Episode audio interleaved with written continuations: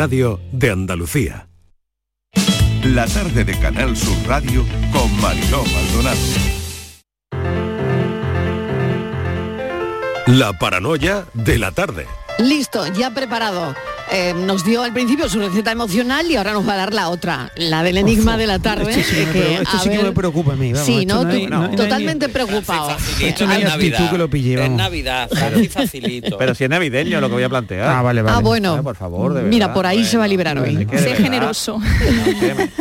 Bueno, vamos con la- el enigma, con la paranoia de hoy y, y a ver cómo se nos Vamos da. a ver. Venga, Bueno, sí. vamos a poner toda la carne en el asador. Venga, más que carne en el asador, vamos a poner un poquito...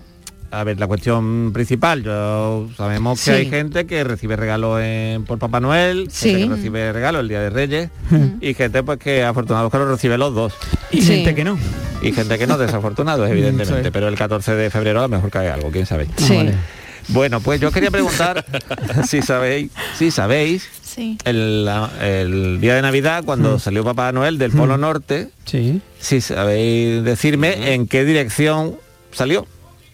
Ujú. Ya está, esa es simple, muy, muy fácil, es Ah, realmente muy vale, fácil. ¿en qué, en qué dirección? Pero y esto Claro. tendrá su peguita asociada. Claro, ¿no? Pero hay que decir, no, perdona, Tenemos que momento, saber un dónde vive Papá Noel para momento. eso, claro. de- norte, sur, sale. tú quieres que digamos Pero ya va de camino, sur? ¿no? Ya va Claro. a su casa, ya vuelve, ¿no? Eh, No, no, no. Cuando sale a repartir los regalos, Sí, está Sí. volviendo ya, el cuando sale a 24. repartir los Sí. regalos desde el Polo Norte, ¿qué Sí. dirección toma? Pero qué Ah, dirección cuando qué significa? sale, Claro, claro. vale. Para arriba, para abajo, derecha, izquierda. Es que lo quieres saber ya para el año que viene. Claro, eh, es facilito realmente. Cuando Bueno, yo- sale Papá Noel del Polo Norte, ¿qué camino sigue, no? Exactamente. Pero vamos a ver, pregunto, sigo insistiendo, no me echáis cuenta, vamos a ver. Bueno, Sí. si te para arriba, para abajo, ¿tú qué quieres que digamos? Derecha, izquierda, sur, norte. o sea, Bueno, yo te lo que pregunto, sea. ¿Qué ¿qué, autovía concreto, qué dirección toma? ¿Qué dirección autovía toma coge? Rudolf? Rudolf. la Es- 45. Ese, ese bicho, es- C30. es- ese reno que tiene la nariz roja y que, y, y que se supone que dirige todo el, te- eh, el- bueno la regata que lleva delante. Sí. Bueno, ¿qué dirección, ¿en qué dirección salen?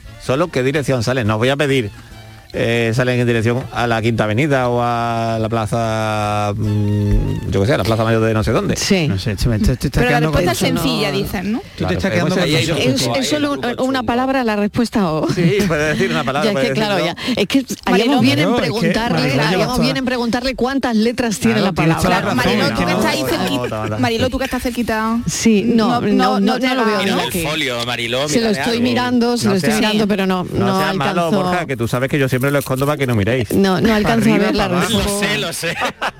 Sí, Yo, no. creo que lo sé. Se le a Ah, bueno. Luego tú me lo dice, dices. la, dice la patria y lo apuntas por ahí. Vamos Sí, a- y yo- y yo lo yo, digo luego. yo ya digo que es fácil, ¿eh? Bueno, muy bien. Que teniendo en cuenta el sitio del que sale, bueno. Claro. Bueno, hemos está- dicho está que es el Polo. Norte. Más para el norte no puede ir, Ya sabemos que ahí estamos. Más para el norte no puede ir. Tiene- que- Dani tiene toda la razón. Vamos, vamos a dejarlo ahí, Eh, claro. Que de verdad, la pregunta y la respuesta. Cuando sale Papá Noel del que me Polo de la Norte, lengua y tengo que- ¿qué Claro. dirección toma? Ahora va a decir que es de perogrullo la respuesta, ¿verdad? Pues bueno, bueno. No sé, no sé, no sé. Pues no, pues no. A lo mejor. No tanto, ¿no? No tanto. a lo mejor. Bueno, pues si lo sabéis, llamáis a Francis, Daniel del Toro, mil Venga. gracias por esas recetas. Oye, gracias a bueno. Borja que se queda para dentro de un ratito y Patricia también. Bueno, Oye, y- que feliz año a sí. todos, ¿eh? que no, que no Venga. sé si nos Igual, veremos. Claro, igualmente. ¿eh? Dani, un abrazo muy Eso. fuerte. Igualmente, Y ya me decís cómo sale esa tortilla vaga. que exactamente. y Vale. ya- Sí, yo la voy a hacer, ¿eh? Yo voy a hacer la tortilla vaga sí o Sí. ¿eh? Pero con voy a hacer, actitud, pero ¿eh? del Que si es flojo, con Mucha actitud. actitud y autoestima. Con actitud y autoestima, la tortilla sale para chuparse los dedos. Si hay ¿Eh? gente que os dice Sí, que no le gusta, humor. vosotros Nada. Pa'lante. para arriba. Para para. Eh. Tortilla, tortilla vaga. Lo hemos aprendido esta tarde con Daniel del Toro. Que es que no se le da la vuelta a la tortilla. Bueno, sí, se le puede dar, pero que si eres Pues flojillo... has dicho que no, Daniel del Toro. no, Pero en sí, esa sí. receta no. Digo Ahora me dice que no, antes que sí. aclárate. Mira, aclárate. En esa en concreto hay que ser flojo, se permite ser flojo, entonces es la tortilla vaga, digo. O sea, que vale, no pero que entonces se En le da la vuelta pero muy poco tiempo, ¿cómo? No, no, no, no, no, No, no. no, no la de. Marilo, no mira, que nos verdad me estamos liando. liando, Daniel que esto parece la paranoia, vamos a ver. Venga. La tortilla en Yo tengo general. bastante con Papá Noel. y A la tortilla en general, en, en general, siempre hay que darle la vuelta, ¿vale? Y siempre está el rollo de, oye, hay que darle la vuelta. Y en este caso no, en este caso es una tortilla vaga que se le permite a uno ser flojo, entonces no se le da la vuelta. Simplemente se tapa un poquito para que cuaje por encima. Bien. Y ya está. Vale. Bueno, pues con todo esto, hagan la tortilla vaga de Daniel del Toro y nos cuentan. Yo la voy a hacer. Dani, gracias, un beso. Un besito grande. Venga, hasta ahora. Para esta Navidad, la ciudad de Úbeda te ha preparado más de 130 actividades culturales, musicales, deportivas y de ocio. En estas fiestas aprovecha y disfruta de su iluminación, de su comercio, de su gastronomía, de su rico patrimonio. Vive la magia de la Navidad en Úbeda. Conoce toda la programación en turismodeúbeda.com. En Navidad, piérdete por los cerros de Úbeda. La vida es como un libro y cada capítulo es una nueva oportunidad de empezar de cero y vivir algo que nunca hubieras imaginado. Sea cual sea tu próximo capítulo, lo importante es que lo hagas realidad. Porque dentro de una vida hay muchas vidas y en Cofidis llevamos 30 años ayudándote a vivirlas todas.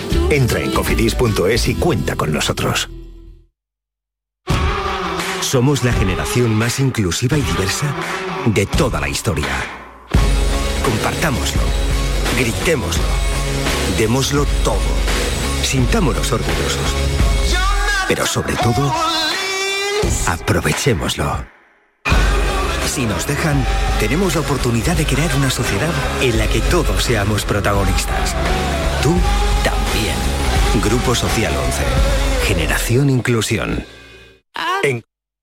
En cofidis.es puedes solicitar financiación 100% online y sin cambiar de banco. O llámanos al 900 84 12 15. Cofidis, cuenta con nosotros. Canal Sur Radio. La Diputación de Sevilla actúa contigo. Con el plan Contigo, para reactivar la economía y el empleo en toda la provincia. 470 millones de euros en empleo e inversión. Actúa contigo. 470 millones de euros para generar empleo y dar apoyo a las empresas de la provincia. Una inversión histórica para nuevas obras e infraestructuras. Plan Contigo, Diputación de Sevilla.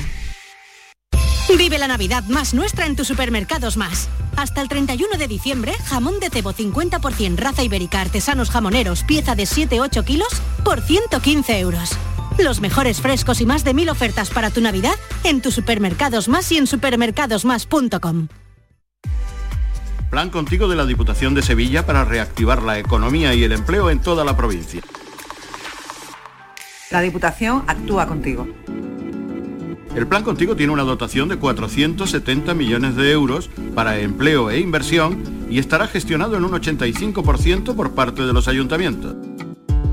El objetivo es dar apoyo al empleo y a las empresas, a la formación y a programas de empleo directo. Son 470 millones de euros para invertir en obras locales, servicios públicos, cultura y deporte. Y también en el sellado de vertederos, la finalización de obras de casas consistoriales, la compra de vehículos de limpieza viaria. Con una previsión, además, de 20 millones de euros para la cofinanciación de otros programas. Plan contigo, con 470 millones de euros para empleo e inversión. La Diputación de Sevilla actúa contigo. Empieza el 2023 disfrutando de los nuevos espectáculos programados en Auditorio Nissan Cartuja. No te pierdas este mes a Alex O'Doherty con Imbécil, Luis Piedraita con su show Es mi palabra contra la mía o el tributo Ludovico Musical Experience de Borja Niso, entre otros. Entra en auditorionissancartuja.com y no te quedes sin tu entrada. ¿Te lo vas a perder?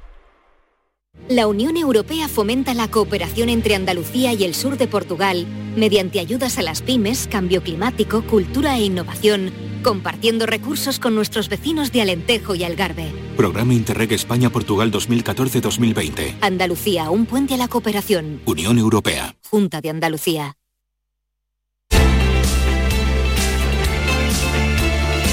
La tarde de Canal Sur Radio con Mariló Maldonado.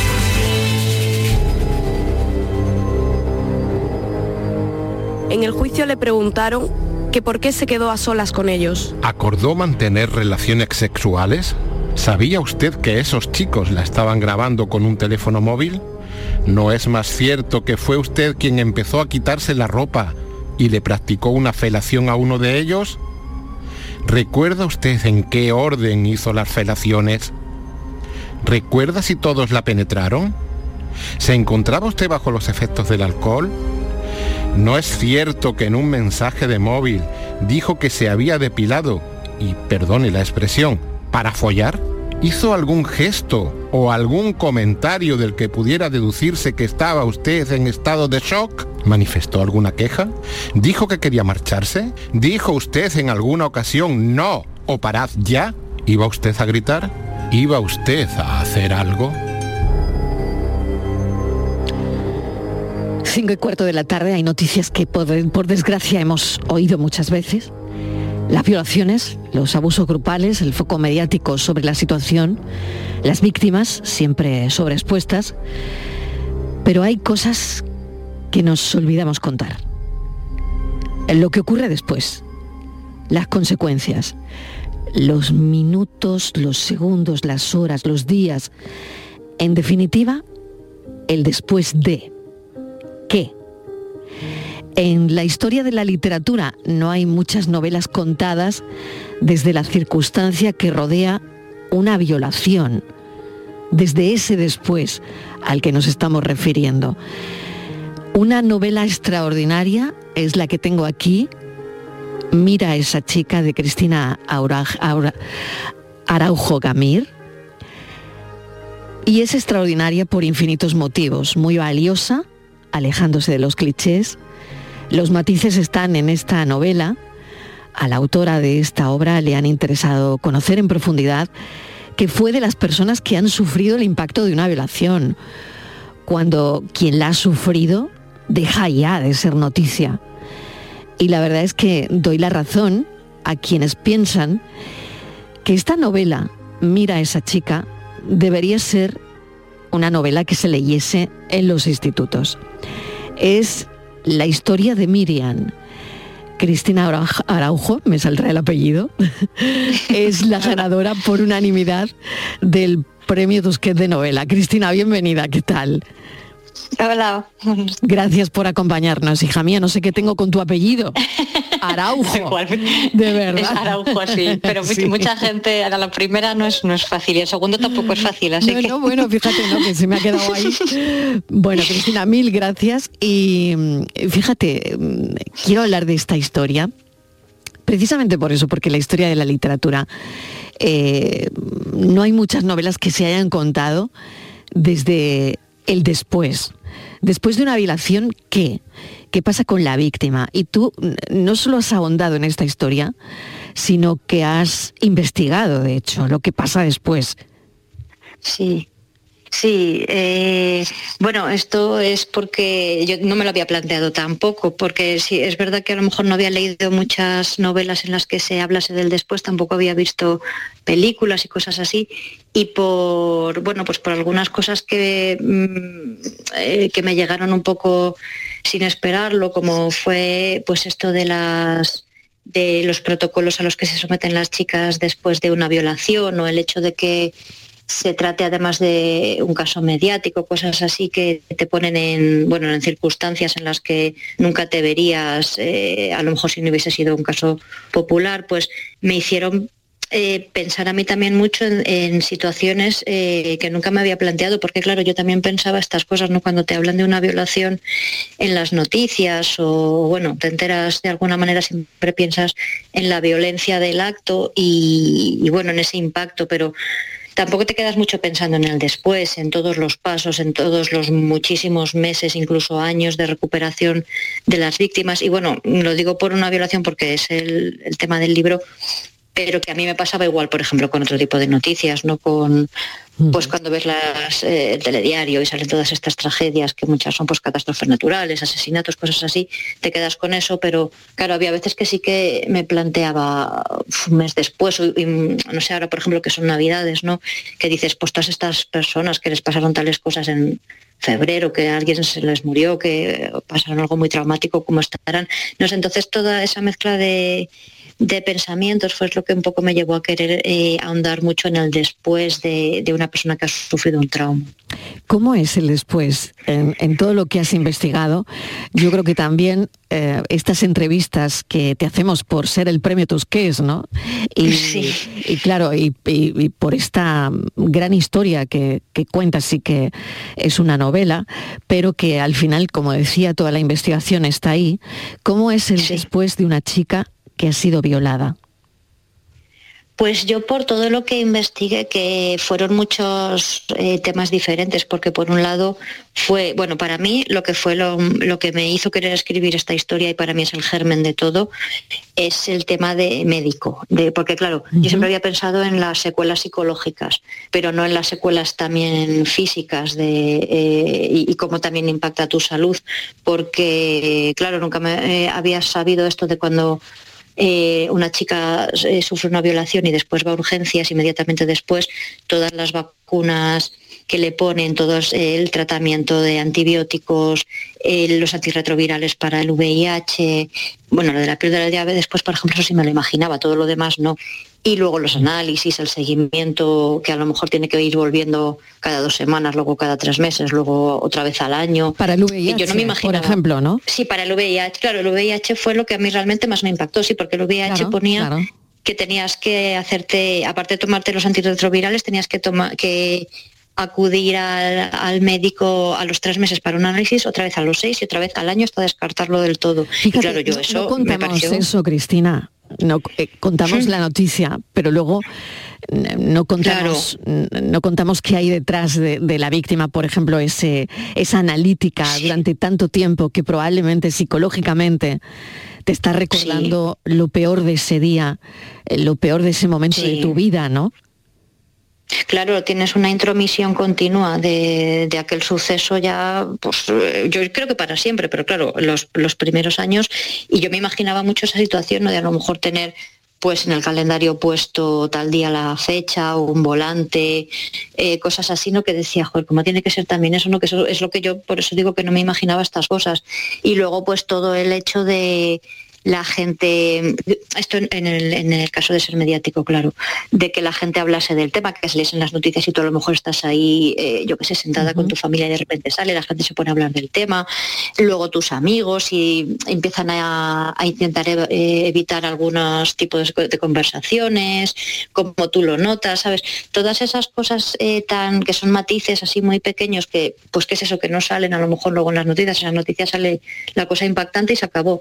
Pero luego todo esto es eh, muchísimo tiempo y claro, luego todas las fases del trauma, el insomnio, em, fobias, eh, salir a la calle, si igual te sientes observada o to- todo este tema, pues eh, a mí me, impactó mucho cuando empecé a pensar en ello. Y claro, luego me empecé a leer también para el tema de la documentación, aparte de todo esto así de temas médicos, pues muchos testimonios de chicas que habían sufrido violaciones y de muchos tipos diferentes, pues tanto con- por familiares o a lo mejor cuando eran muy jóvenes o más mayores, eh, grupales, la verdad es que solo tengo un referente, que bueno, es el, el obvio, ¿no? El de la manada. El de la manada. Pero exacto. bueno, Mm. sí, claro, pero sí que me Porque leí yo- yo creo muchas que, de biografías. Claro, Cristina, hay un antes y un después de esto, ¿no? En, eh, en- en la sociedad, ¿no? En, en cómo al final, ¿no? Eh, se hizo todo esto y creo que Sí. sí, creo que nos ha marcado, ¿no? Mucho este suceso. Sí, bueno, claro, fue muy traumático y, y hubo mucha polémica, todo lo que, bueno, duró mucho tiempo también, su- hubo el primer juicio, luego el recurso, eh, las manifestaciones, claro, fue algo que, que yo creo que, vamos, no hay nadie en España que no sepa de este tema. Entonces, sí, sí, creo que, que ha habido un antes y un después. Aparece también en tu libro la sororidad, ¿no? Em, las manifestaciones de alguna manera de apoyo, ¿no? De hermana, yo sí te creo, ¿no? Eh, donde, bueno, al final, em, claro, en, en este caso, a ella solo le quedan sus amigas, ¿no? Sí, en este caso yo quise hacer como una, eh, una evolución del personaje, porque claro, también de eso va la historia, quiero decir, tienes que tener un argumento y un, y un desarrollo de los personajes y sobre todo, vamos, del, personaje protagonista. Y ella al principio pues es una persona muy frágil, muy cerrada, porque ha sufrido bullying, no un bullying así muy, muy agresivo, pero bueno, eh, los típicos comentarios ¿no? de los colegios, tiene sus complejos. Entonces es una persona que está bastante encerrada y tiene muchos prejuicios también. También yo quería hacer un personaje muy completo, ¿no? que ella también tenga sus de- defectos. Y, y bueno, y a lo largo del libro, pues ella al principio eh, tiene este rechazo ¿no? a, a sus compañeras porque no la han tratado muy bien cuando era, era más joven. y, y es, bueno, tampoco quiero destripar mucho. No, no, no, cuenta pero lo, bueno, que, lo que creas. Exacto. Vale, pues claro, ya luego cuando empieza, cuando le ocurre ¿no? este, esta violación, al principio pues tampoco se, mm, se deja ayudar porque toda esta gente que, que la apoya tampoco la conoce y ella piensa, bueno, a mí siempre me han tratado mal y ahora simplemente es una cosa porque es polémica, ¿no? Pero ella siempre se sigue sintiendo como frágil, como observada. Hmm. Y es eh, al cambiar de ambiente del instituto al- a la universidad, donde también yo creo que es un, un salto muy grande también de madurez y, y de tolerancia ¿no? en las personas. Eh, porque claro, también pasas de un universo muy pequeño a uno donde la gente no se conoce, todo el mundo parte un poco de cero, ¿no? Y ella empieza a ver el verdadero apoyo, un apoyo muy cercano, ¿no? De, de sus compañeras en cosas muy, muy básicas y que parecen a primera vista como que no te parecerían muy importantes temas de apuntes, ¿no? Cosas así, esa complicidad. Y ella ahí empieza poco a poco, pues bueno, a, a abrirse, a dar una oportunidad y es ahí donde, bueno, yo quería poner un poco de esperanza en, en el libro también. Claro que sí, ahí está la esperanza por otro lado, ¿no? Mira, mira esa chica, además, eh, bueno, cuando conforme vas leyendo te vas encontrando con, con eh, bueno, vas descubriendo, ¿no? El- la historia que aunque, bueno, esté, pues no sé si basada o no en lo que ya eh, todos conocemos, ese caso de, de la manada del- del año 2016, si no me equivoco, de los Sanfermines, ¿no? pero que en cualquier caso, bueno, transcribes conversaciones de WhatsApp con mensajes que, bueno, que no voy a destripar y que no voy a leer po- por, la hora también y porque son muy duros, ¿no?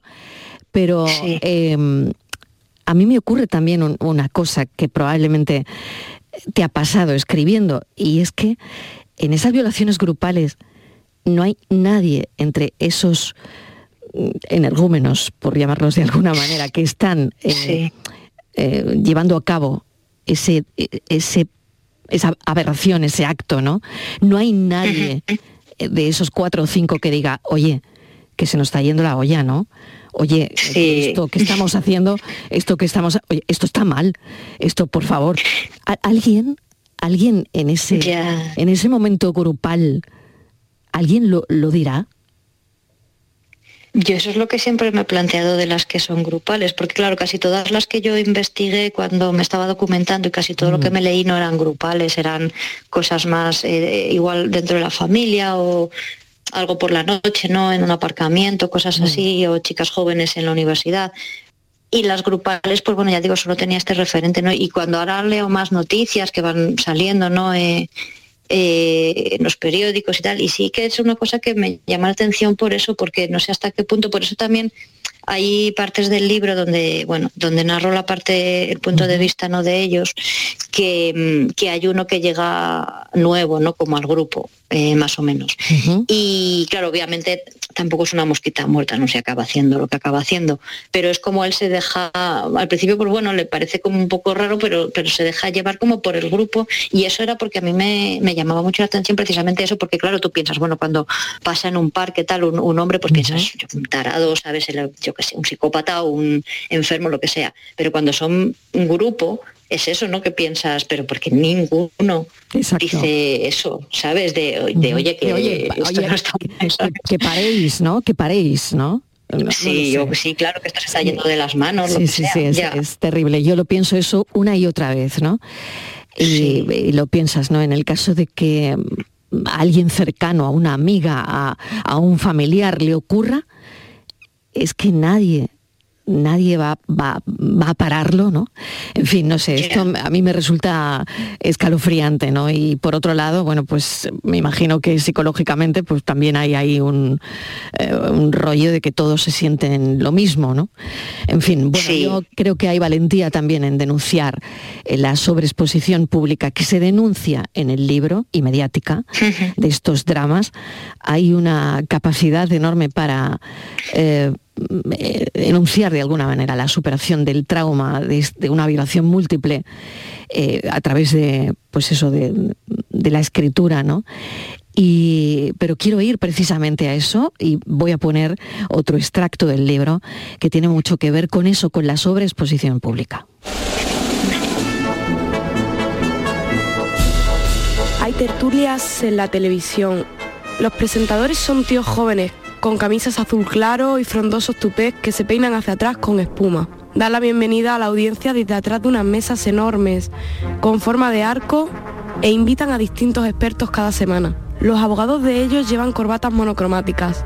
A otros colaboradores los reconoces porque han salido de concursos estruendosos y chabacanos, como La Casa de los Líos, Al Mejor Postor. A mitad del programa, una azafata camina con paso elegante hacia una pantalla donde se dispone a presentar un PowerPoint. Eritema vaginal. Reza la primera diapositiva. En letras grandes y amarillas. Tiny Roman.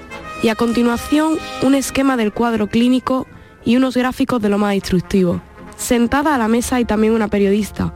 Hace dos años no dejaba de atosigar a la exmujer de un cantante. Ahora campa a sus anchas en los coloquios que se celebran en tu honor y le gritan a los abogados, machistas, miserables, ratas. Tiene la boca operada y el pelo recogido en lo alto de la cabeza para parecer más delgada. Uno a uno van analizando tus síntomas inmediatos y también los trastornos a largo plazo. Que tienes depresión, estrés postraumático, que sufres pesadillas continuas, que tomas pastillas y que por las noches casi no puedes dormir.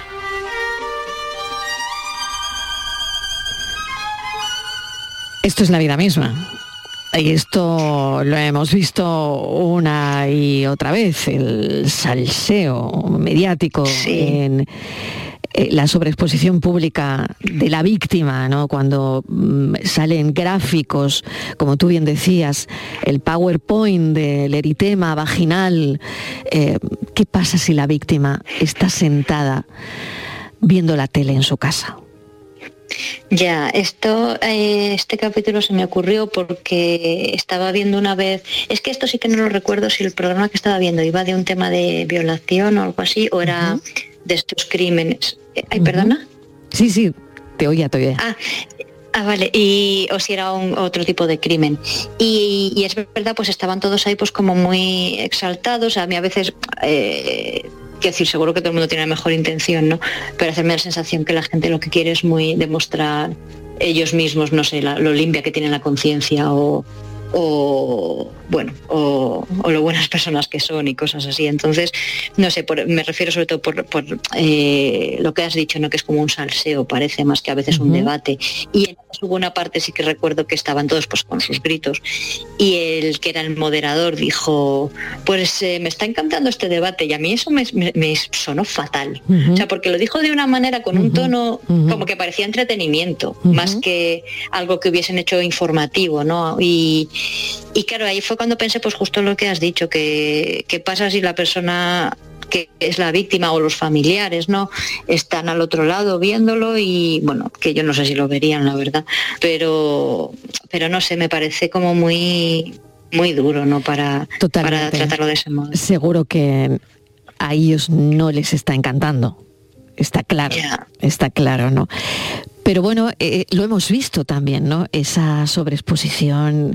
Eh, hemo- hemos puesto en este extracto de, de Mira esa chica, el libro de la historia de Miriam, hemos puesto música de circo. Claro, porque... Sí, lo he visto, lo he notado. Porque claro, era como, bueno, pues ahí el, eh, en el circo, en, en la plaza pública, eh, pues contar todo eso y además llevártelo durante meses y meses y meses, ¿no?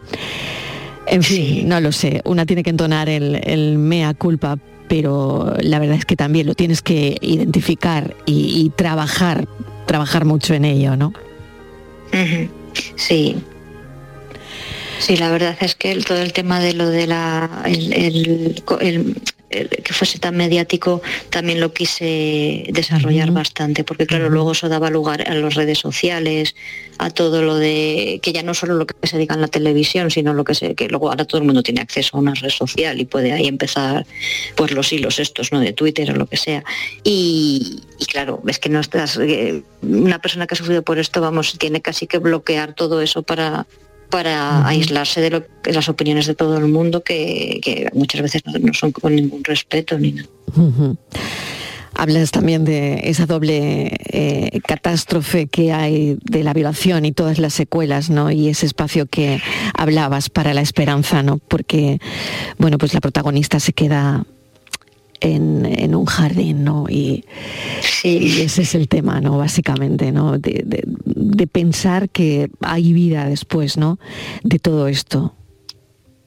Sí, claro, obviamente va a ser una vida muy marcada, ¿no? Y, y con muchas secuelas, yo creo también, incluso a veces inesperadas, porque, eh, bueno, esto cada uno, yo, no sé, eh, cada caso es diferente, ¿no? Pero sí he leído, pues, cuando hay cosas tan traumáticas, luego a lo mejor de de mayores, eh, algunas mujeres pues tenían algunas enfermedades que, que de primeras no relacionaban ¿no? con eso, eh, pero, pero bueno, que al final eran una consecuencia. Entonces yo creo que sí, que obviamente no, vas a tener una vida totalmente normal o siempre vas a tener eso ahí, pero sí creo que dependiendo del caso, de, de la edad, de cómo haya sido, pues algo de esperanza puede haber. O bueno, eso es lo que quiero esperar también, claro. Totalmente, ¿no? El, of- el efecto al final, ¿no? Que, que tienes y que, mm, eh, claro, de alguna manera, pues necesitábamos también, mm, mm, hablaba al principio, creo que hay poca literatura en, en este sentido y necesitábamos algo que nos abriese un poco más los ojos, ¿no? Y el qué pasa después, ¿no? De una violación en grupo, de una chica en un portal, por ejemplo, ¿no? Y al final, la verdad es que despliegas la historia con una veracidad insólita y eh, para, para agarrarte, para agarrarte a, a- a la grisura, ¿no? De, de- de lo evidente, a los matices que son muchos. Yo no sé si cuando una se mete en una historia así, Cristina, teme quedarse en la superficie, no lo sé, porque es- Pues es, tan delicado, es tan fuerte, tan delicado, tan, tan difícil desde mi punto de vista. A mí me daba miedo eso y también lo contrario, porque es verdad que cuando ya me metí bien, porque yo al principio, esto que he dicho de ese capítulo que para mí fue el germen, que es el de eh, lo de urgencias, eh, en ese momento yo no sabía si quería meter ese capítulo en un libro sobre una violación que ese fuese más o menos pues el tema, o sí, yo sabía que quería escribir ese capítulo donde fuera, entonces a lo mejor iba a ser otro tipo de libro y simplemente pues que un personaje secundario le pasara lo que sea, pero cuando ya decidí llevarlo eh, a un libro que fuese de, este tema y ya el tema mediático y bueno, y cosas que, que se me pasaron a mí por la cabeza, ¿no? Cuando veía eh, reacciones de la gente o las cosas que escuchaba o comentarios, tal, conversaciones, pues ya sí que quise meterme, de hecho me dio un poco de miedo también, porque meterme tanto, tanto, tanto, porque al final, claro, tampoco sabes cómo la gente lo va a juzgar, incluso cómo te va a juzgar a ti, o qué piensan que, que, mm, bueno, que simplemente es ficción, o que es lo que tú piensas, ¿no? Cuánto hay del autor o del narrador, cosas Claro, así. claro, y claro. luego, claro, entonces eh, me daba el miedo al principio lo, eh, lo de la, quedarme en lo superficial, pero cuando ya me puse a documentarme mucho me daba miedo casi lo contrario. Claro. Quizás, no sé, eh, que se levantasen ampollas, ¿sabes? Que se Yo me quedé muy tranquila cuando surgieron algunas críticas al- a las varias semanas, ¿no? Porque claro, al principio cuando salió el libro solo se sabía el tema, entonces yo ahí ya me imaginaba que la gente iba a tirar mucho a lo morboso, que se iban a pensar a lo mejor que lo había escrito, y lo entendía, ¿eh? porque yo hubiese pensado lo mismo. Entonces, eh, estaba como un poco esperando a que se leyese más, ¿no? Para, para ver que la gente se diese un poco cuenta que no era del morbo ni de es- eso de sacar ahí la pues no sé, lo violento, lo político, claro. ni nada de eso, sino que era una historia de una persona que ha sufrido eso, su toda la psicología del personaje, todo no sé, un desarrollo muy minucioso, ¿no? De, de su día a día, de cosas que no nos hemos planteado y que quizás pues eh, llaman la atención, ¿no? Por eso precisamente.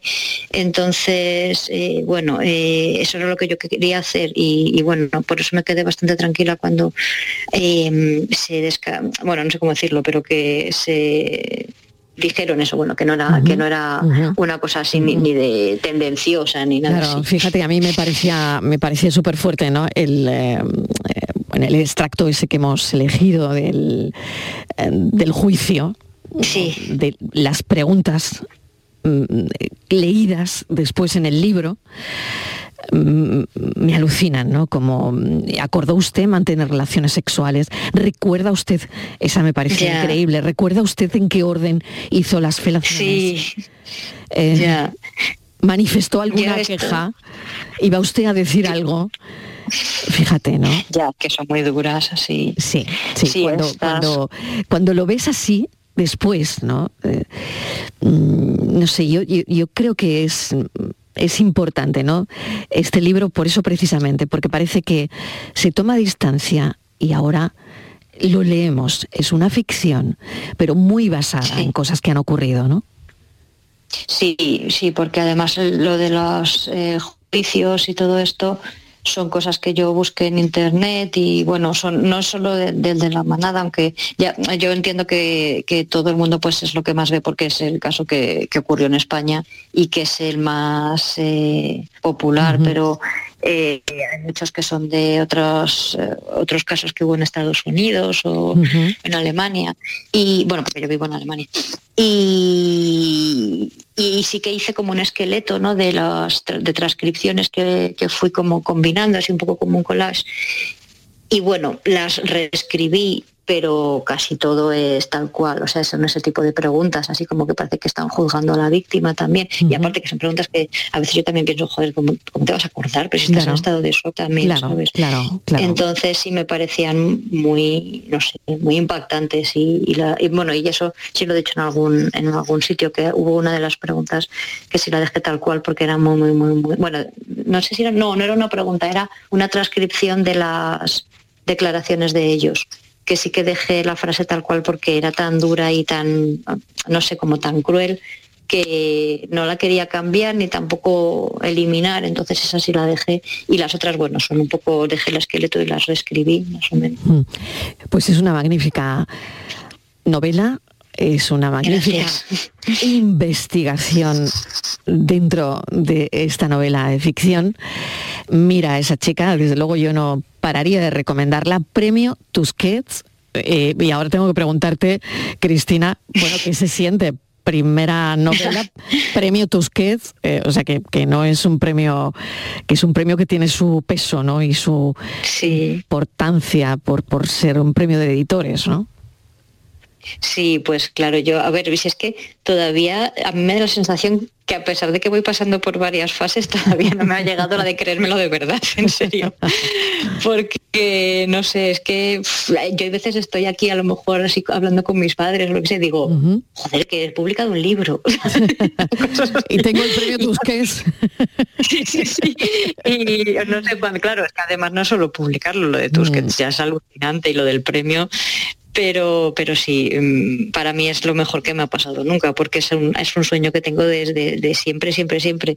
Y yo siempre he escrito, y, es verdad, este es el primero publicado, pero yo he escrito más cosas. Lo que pasa es que tengo ahí mis rechazos a mis espaldas, claro, de cuando era más joven. Entonces es una cosa que siempre he perseguido y he tenido mucha disciplina. Entonces, pues que haya pasado y de esta manera, con esta editorial, con un premio, pues es que no, no sé, no puedo mm. querer más. Es una cosa. Te dedicas a la traducción, eh, vives fuera de, España. No sé si eso ha cambiado o no, Cristina, pero bueno, es un talento que, que tenemos fuera. Y no sé si por decisión o por elección? Lo de irme a Alemania, Sí. Eh, bueno, eso fue hace muchos años por porque bueno, eh, las condiciones laborales eran mejores, entonces siguen siéndolo. Por elección, por elección o, no. Sí, sí. Bueno, hombre, elección elección, quiero decir, nadie me puso una navaja, ¿no? Pero yo hubiese preferido quedarme en España y seguiría prefiriendo, estoy, yo deseando volver. Claro, digamos que mm, más por la presión de, no tener eh, lo que tú querías aquí, ¿no? Sí, bueno, quería mejorar algunas cosas y claro, pues Sí. Bueno. Y bueno, ahora ya también conoce a mi pareja, cosas así, entonces. Entonces ya todo se va liando, claro, todo se va Sí, pero yo estoy deseando volver, eso no lo descarto para nada, volver a España porque lo he hecho muchísimo de menos y... Y sería mejor que este talento estuviese aquí, Cristina Araujo. Mil gracias, de verdad. Gracias por esta entrevista, Premio Tusquet de editores de novela. Mira a esa chica me parece un libro muy valiente, muy recomendable. No para estas fechas, sino recomendable en todo caso, porque es una historia que, que hay que leerlo. Hay que leerlo. Gracias. Un beso. Muchas gracias. Adiós. Hasta luego.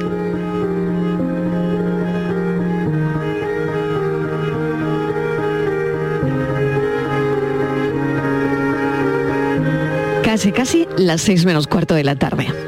Hola, soy Salvador Dalí. Y si además de avanzar en inteligencia artificial, investigamos más nuestra inteligencia natural, quizás así podamos vencer enfermedades como la que yo sufrí, el Parkinson. Apoyemos la investigación en enfermedades neurodegenerativas. Entra en fundacionreinasofía.es. Hola, soy Enrique Romero y quería decirte que ya tienes a tu disposición los artículos oficiales del programa Toros para Todos. Entra en tiendatorosparatodos.es y descubre toda la gama de productos de tu programa de toros favorito. También puedes gestionar tus pedidos a través del teléfono gratuito 900-649-342. Repito los datos para que no se te olviden tienda torosparatodos.es o al teléfono 900-649-342. Que lo disfrutes. Para esta Navidad, la ciudad de Úbeda te ha preparado más de 130 actividades culturales, musicales, deportivas y de ocio. En estas fiestas aprovecha y disfruta de su iluminación, de su comercio, de su gastronomía, de su rico patrimonio. Vive la magia de la Navidad en Úbeda. Conoce toda la programación en turismodeúbeda.com. En Navidad, piérdete por los cerros de Úbeda. Medina Zahara presenta la nueva reedición de su último álbum de estudio Llegó el Día, el disco que ha devuelto al rock andaluz a las listas de éxitos. Nuevos temas y colaboraciones de Medina Zahara en homenaje a Triana. Llegó el Día reedición, ya en todas las plataformas digitales y puntos de venta habituales. En Navidad estamos contigo, donde estés, en casa, con la familia, viendo las luces, de compras, paseando, porque tienes la app de Canal Sur Radio, con todos los programas que te gustan, las emisiones en directo y tus podcasts, cuando quieras, donde quieras. En Navidad seguimos contigo con nuestra app. Descárgatela. Tienes todo Canal Sur Radio, Radio Andalucía Información, Canal Fiesta, flamencoradio.com y Canal Sur Radio Música para ti. En Navidad, también contigo. Canal Sur Radio.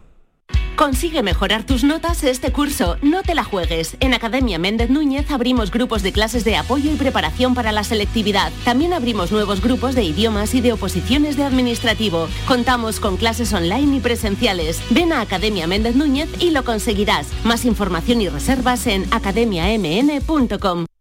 La Diputación de Sevilla actúa contigo. Con el plan Contigo, para reactivar la economía y el empleo en toda la provincia. 470 millones de euros en empleo e inversión. Actúa contigo. 470 millones de euros para generar empleo y dar apoyo a las empresas de la provincia. Una inversión histórica para nuevas obras e infraestructuras. Plan Contigo, Diputación de Sevilla.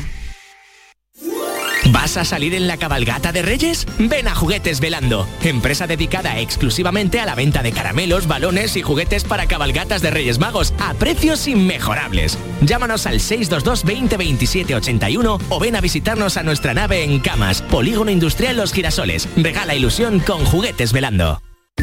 ¿Mercadillo de cuentos? Preparado. ¿Santa y los Reyes? En sus puestos. ¿Conciertos navideños? Afinando instrumentos. ¡Feliz Navilago a todos! Os esperamos en Lago para disfrutar y pasar la mejor de las Navidades. Más info de todo lo que tenemos listo para ti en lago.es. Este año ven a Tomares y disfruta con nosotros de la mayor programación de Navidad de nuestra historia. Más de 100 actividades para todos los públicos. Música, teatro, títeres, cine, payasos, talleres infantiles, mercadillo navideño y el impresionante Belén artístico del maestro Silvio Torilo. Ayuntamiento de Tomares. Tomares, como a ti te gusta. Empieza el 2023 disfrutando de los nuevos espectáculos programados en Auditorio Nissan Cartuja. No te pierdas este mes a Alex O'Doherty con Imbécil, Luis Piedraita con su show Es mi palabra contra la mía o el tributo Ludovico Musical Experience de Borja Niso, entre otros. Entra en auditorionissancartuja.com y no te quedes sin tu entrada. ¿Te lo vas a perder? La Unión Europea fomenta la cooperación entre Andalucía y el sur de Portugal mediante ayudas a las pymes, cambio climático, cultura e innovación, compartiendo recursos con nuestros vecinos de Alentejo y Algarve. Programa Interreg España-Portugal 2014-2020. Andalucía, un puente a la cooperación. Unión Europea. Junta de Andalucía.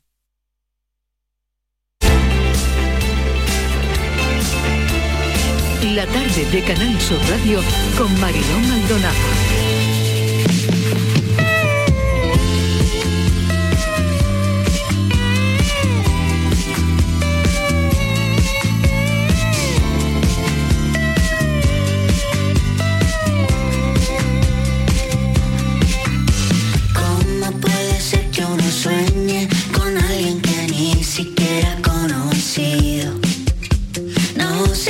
imposible, pero yo llevo ya mucho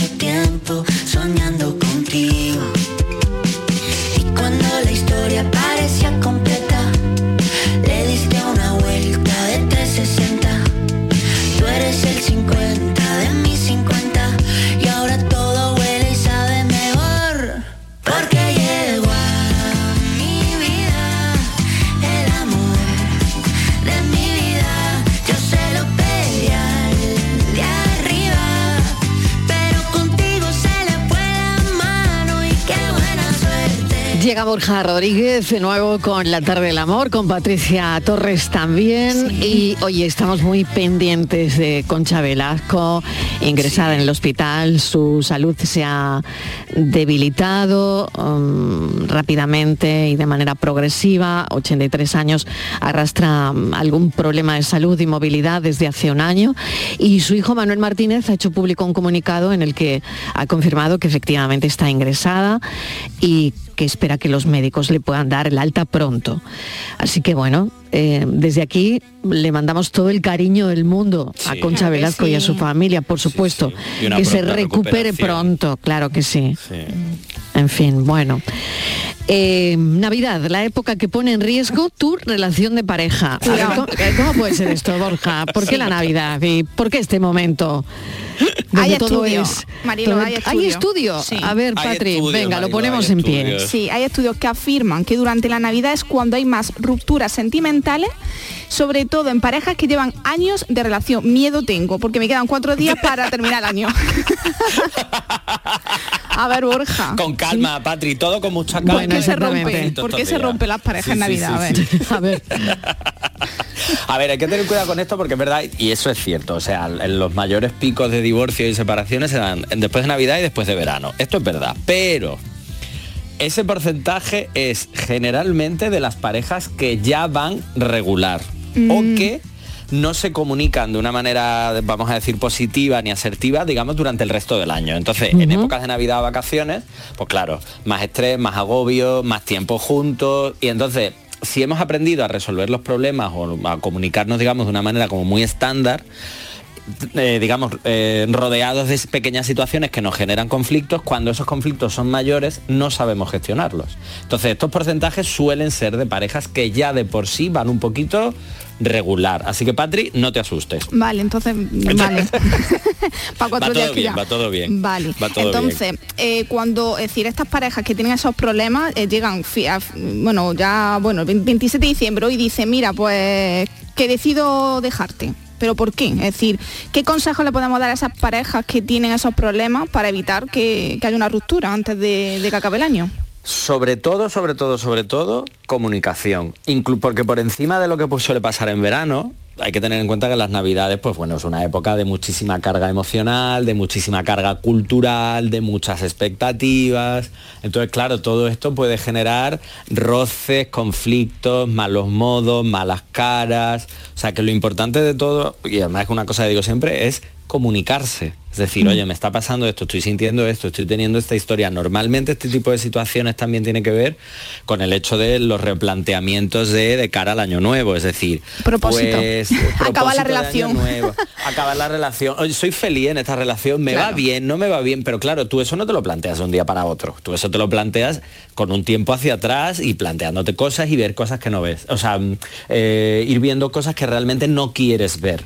Ir sintiendo cosas que no sabes manejar. Entonces tú vas dejando pasar el tiempo y los conflictos se van enconando, pero bueno, los vas sobrellevando. El problema es que en este tipo de fechas o en vacaciones cuando pasamos tanto tiempo juntos, ese tipo de conflictos se enconan mucho más, saltamos mucho antes, porque en el fondo ahí hay una base que no funciona. O sea, esto no es porque la, ahora no le, va- no le vamos a echar la culpa a Navidad Claro, la ruptura, claro, claro. Pero es verdad que es una época. época muy propicia por todo esto.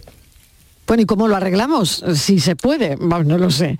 Sobre Pregunta del hablar, millón. Pregunta del millón. Sobre todo comunicarnos, Marilo, hablar y bueno, ver qué nos pasa y cómo nos pasa y sobre todo intentar hablarlo bien, no cuando estoy cabreado como saltando chispas, ahí poco me puedo comunicar. Mm. Pero sobre todo es hablarlo, intentar hablarlo, gestionarlo antes. Pero vuelvo a decir, no porque el problema sea la Navidad ni la fecha, sino oye, vamos a sentarnos y vamos a ver que realmente durante el resto del año estamos, digamos, bien. Bueno, capeamos el temporal. Pero claro, Claro, yo, pensaba que era verano, fíjate, pero ahora, mm, eh, según el estudio que acaba de comentar Patri, no, es la Navidad, ¿no? Cuando más rupturas sentimentales se producen, más que incluso en verano, ¿no?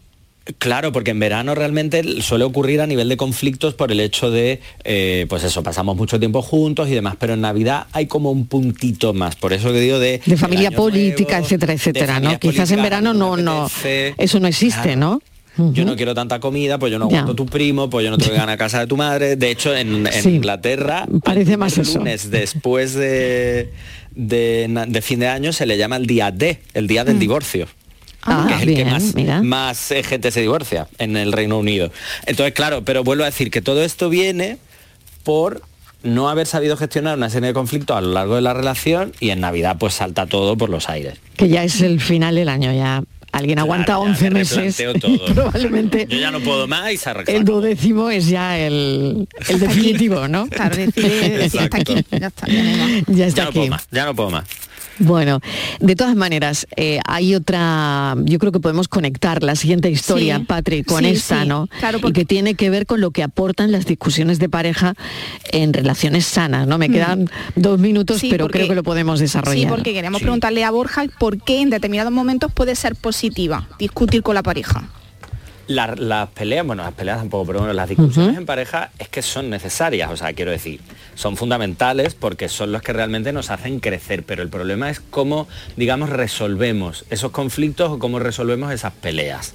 ¿Por Mm. qué? Porque lo que decía antes, una cosa es que yo pueda tener un conflicto que no lo sé gestionar y en Navidad reviento, o que realmente esto me indique que tú y yo como pareja funcionamos porque tenemos conflictos, hay roces, hay situaciones y somos capaces de sentarnos y resolverlos. O sea, esa yo creo que es la, es la principal diferencia. Y luego también está la parte en que realmente nos ayuda a conocernos. Por ejemplo, también, es decir, nos ayuda a intercambiar esos puntos de vista. Oye, pues yo eh, tengo esta impresión sobre esto, pues yo creo lo otro, pues yo eh, conductas que a mí no me gustaban an- o antes sí, es decir, van un poco favoreciendo ese conocimiento mutuo. Contribuyen a la franqueza, incrementan la intimidad porque muchas veces en esas discusiones, no cuando hablo de intimidad eh, erótica o sexual, sino de intimidad dentro de conocernos como Mm. pareja. Y sobre todo una cosa muy importante que se nos olvida, permiten detectar problemas que a veces hemos pasado por algo, por alto, perdón. Mm. Que esto es una cosa que muchas veces, no, bueno, ya hemos resuelto, hemos resuelto esta situación y ya, y ya vamos bien. Pero parece que volvemos una y otra vez al mismo tema. Mm. Porque a lo mejor no es el tema, es lo que hay detrás de eso que no lo hemos sabido ver todavía. Mm. Entonces las discusiones en pareja sana, mucha gente me dice, no, es que, ¿qué pasa? ¿Las parejas perfectas no discuten? Digo, no. Lo que hace una pareja perfecta, que tampoco es que sea perfecta, pero bueno, llamémosla sana o positiva, es que eh, resolvemos de una manera positiva los conflictos, porque hay conflictos. Qué interesante, la verdad. Bueno, yo creo que podemos seguir eh, la semana que viene con esto. Y ahora tengo aquí a Francis que ya me viene empujando con la paranoia. A ver, a ver, venga, vamos, vamos. Bueno, venga, que, que- que Borja me ha confesado antes que le gusta, ¿eh? Venga. La, la repito, ¿vale? Sí, sí, 30 segundos. Bueno, pues quien haya recibido regalos por Santa Claus, por Papá Noel, eh, San Nicolás, eh, la pregunta era, como sabemos que sabemos que vive en el Polo Norte, pero ¿qué dirección toma con su trineo y su reno para repartir los regalos? Tenemos una... Buenas tardes, Francis Juan de Córdoba. Hola, Mira, Juan. le he preguntado a Google a este porque tenía duda y fíjate lo que me Hombre, Google sabe mucho. Pero ¿para dónde voy a tirar, Francis? Si más para arriba no hay nada, pues para el sur, para abajo, para el sur, que es lo más bonito del mundo entero. ¿Eh? Está, se ha quedado satisfecho. Cafelito y el sur. A ver. Pues el Google me ha dado... eh, Ah, sí. así, Ah, Para el sur es que, directamente. claro, desde el Polo Norte no se puede ir O para sea otro que lado. era, fácil. Sí, muy facilito. Era Era fácil. trampa. Era, Era fácil, muy bien. trampa, Borja. Rodríguez, mil gracias. Patricia Torres, hasta grande. mañana. Hasta mañana, un beso. Hasta mañana, Francis Hasta luego, Gómez. hasta mañana. Pensamos.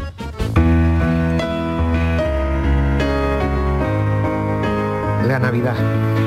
La Navidad en la infancia es pura ilusión. Y si la ilusión puede ser un sinónimo de la felicidad, pues entonces es eso, pura felicidad.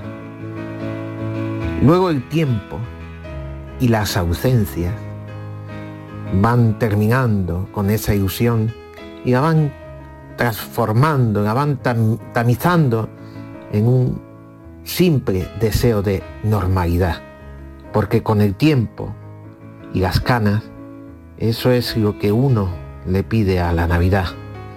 Que no haya más ausencias y que el tiempo fluya en una inercia nunca del todo valorada de maravillosa y gozosa normalidad. Uno se cree que los mató el tiempo y la ausencia. Es el pensamiento de nuestro escritor Jaime Aguilera que cierra hoy el programa. Gracias por estar ahí. Mañana volvemos a las 3 en punto de la tarde a contarles de nuevo la vida. Adiós.